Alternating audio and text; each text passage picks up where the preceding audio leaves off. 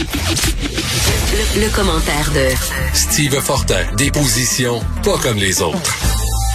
Ce matin, j'étais en train de prendre ma douche. Mon chum est arrivé très vite dans la douche en frappant à la porte euh, en vitre. Je pensais qu'il était arrivé un drame épouvantable. Richard me dit, Godard est mort. Jean-Luc Godard, le cinéaste suisse, qui est décédé. Euh, on va en parler avec Steve Fortin. Bonjour, Steve. Oui, salut. Salut. Écoute, euh, tu m'as envoyé ton sujet aujourd'hui en disant au Québec, qui aujourd'hui en 2022 connaît vraiment Jean-Luc Godard? En fait, c'est un des grands du cinéma qui vient de s'éteindre et c'est vrai que peut-être qu'ici on le connaît moins.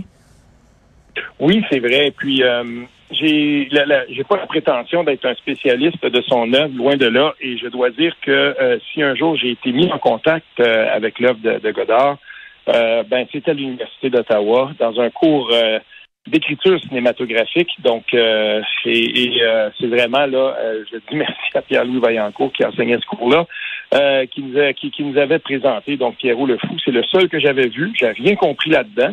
et pour dire vrai, c'est, drôle parce que j'ai vu quelque chose passer tantôt sur les réseaux sociaux, puis ça m'a fait penser exactement à ça.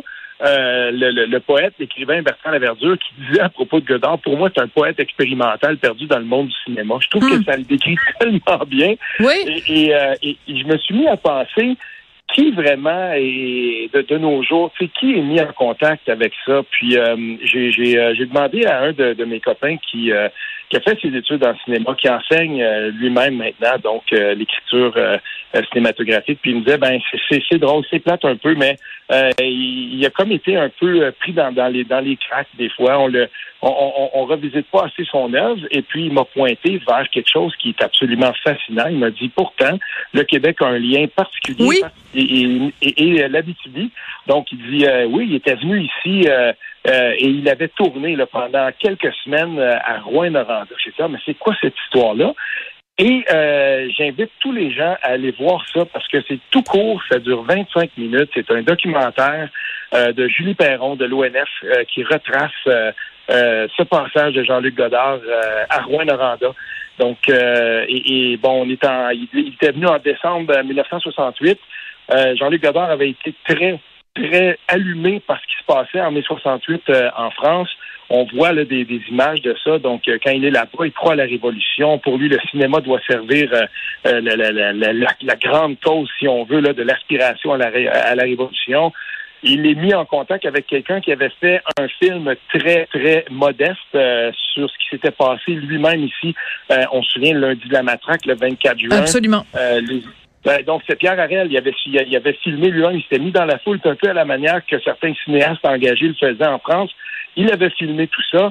Et ça culmine ça en décembre, alors que tout ce beau monde-là se, donne rendez-vous à Rouen-Noranda. Puis on dit, on va faire du, documentaire réaliste avec peu de moyens. Et, et j'ai fait une recherche parce qu'à un moment donné, on dit ils vont parler avec des gens, puis on est beaucoup dans, le, dans les mines, puis là, ben, c'est c'est le, le monde ouvrier de la BTB, c'est les mines, et, et on parle d'un syndicaliste qui s'appelle Théo Gagné. Je vous jure, on est presque dans l'univers des bûcherons de, de Lamotte, d'Arthur Hmm. Lamotte. Là. Un, per- un personnage le plus vrai que nature, c'est et, et c'est ça. Ça, j'adore ça. Et il faut se rappeler que Jean-Luc Godard, ben, c'était aussi ça. C'était quelqu'un qui avait pas peur de se déplacer. Il est venu ici et, et qui avait pas peur de se lancer puis dire, ben voilà, euh, on filme. Et puis euh, pour lui, donc, euh, être en Abitibi, c'était aussi servir encore une fois, c'est son, son grand idéal, celui d'un idéal révolutionnaire. Tu sais. Ouais, mais je veux revenir sur quelque chose de très important que tu as dit au début, Steve. Tu disais que quand tu as vu euh, Pierrot le Fou, tu comprenais Oui. pas grand-chose, mais tu sentais qu'il y avait quelque chose là. Et euh, je pense que c'est peut-être ça qui manque aujourd'hui, où on fait peut-être un cinéma plus lisse, euh, plus consensuel. Des fois, ça prend ça, que ça, ça prend ça en cinéma, ça prend ça en peinture, ça prend ça en photo, ça prend ça dans plein de domaines. Des gens qui nous prennent à bras le corps, qui nous brassent. On comprend pas tout, mais on, Mhm. on des œuvres qui dérangent, autrement dit. Alors que aujourd'hui, bon, ben c'est peut-être plus un, un cinéma. Il y a pas grand cinéma qui dérange à part peut-être, mettons David Cronenberg ou, euh, tu sais. Ben, c'est là que, que je trouve intéressant l'œuvre de Godard, c'est qu'il a fait ça, il a fait des plus, plus réalistes, puis euh, en littérature, j'aurais tendance peut-être, ça me rappelle l'œuvre d'un poète comme Denis Vanier. C'est Denis Vanier, tu lis L'urine des forêts, puis tu comprends plus, tu sais, je veux dire, c'est quand même, c'est abstrait, puis euh, pourtant, quand il a écrit Lesbienne d'acide, puis euh, qui, qui, a écrit des, des, des, poèmes qui étaient carrément révolutionnaires au début des années 70, ben là, on était dans le concret. Puis, et, et, dans le cinéma d'aujourd'hui, j'aime qu'on me parle comme ça, mais j'aime aussi parfois qu'on me surprenne. Puis, euh, j'ai, j'ai vu des trucs qui, qui étaient, qui étaient quand même assez surprenants dans, dans, dans, la cinématographie plus récente, mais j'aime beaucoup me plancher, euh, plutôt aller dans, dans si on veut, dans l'ancienne cinématographie, euh, parce que, en fait, je ne connais pas assez. C'est comme les livres, je dis des fois, je me dis, mais comment ça se fait? J'avais pas lu euh, la modification de Michel Butard, moi qui, est pourtant euh, qui, est dans la, la, littérature depuis tellement longtemps, puis on me disait, oui, mais dans le nouveau roman, il y avait cette espèce de d'ovni, puis je l'ai lu récemment, je me disais, mais OK, c'est incroyable, je veux dire, j'avais pas connu ça. Et là, ben la mort de Godard, peut-être que ça va réanimer un intérêt pour des œuvres qui étaient justement expérimentales et pourquoi pas. Et euh, ça pourra peut-être emporter quelques-uns aussi à s'intéresser euh, à, ce type de cinéma-là, ou en tout cas des, des, œuvres documentaires euh, qui ont été faites et, qui, que lui pourrait avoir inspiré. Parce que Pierre Harel le dit bien dans, dans le documentaire de l'ONF auquel je référais. pour lui, Jean-Luc Godard, c'était, il disait oui, c'est wow, c'est incroyable, c'était une icône et tout ça. et pourtant, il s'est pas bien entendu avec Godard quand il est venu ici. Puis ils se sont pognés, tu sais. Ah. et, c'est quand même quand même incroyable. Et je veux mentionner une chose. J'étais content de voir Pierre Harel et, qu'on parle de lui parce que tu sais, bon, il a fait Bulldozer, on sait son, son, son, côté cinéaste. Absolument. Le, côté musical de lui, euh, je trouve qu'on n'a on a jamais donné assez de, de, reconnaissance à, Pierre Harel pour ce qu'il avait fait euh, du point de vue de la musique, que ce soit avec Corbeau ou surtout avec Offenbach. Et euh, ça a été une... Je, je l'avais interviewé il y a quelques années par rapport à euh, il voulait reprendre le, grand concert qu'il avait fait à l'Oratoire Saint-Joseph et tout ça, puis ça s'était tombé dans l'oubli.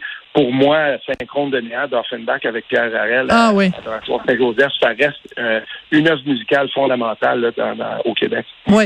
Écoute, euh, donc Godard, c'est assez particulier quand même, hein, parce qu'il a eu recours à l'assistance légale en Suisse, départ volontaire suite à de multiples pathologies invalidantes, donc en fait suicide assisté, c'est comme ça qu'on appelle ça en Suisse.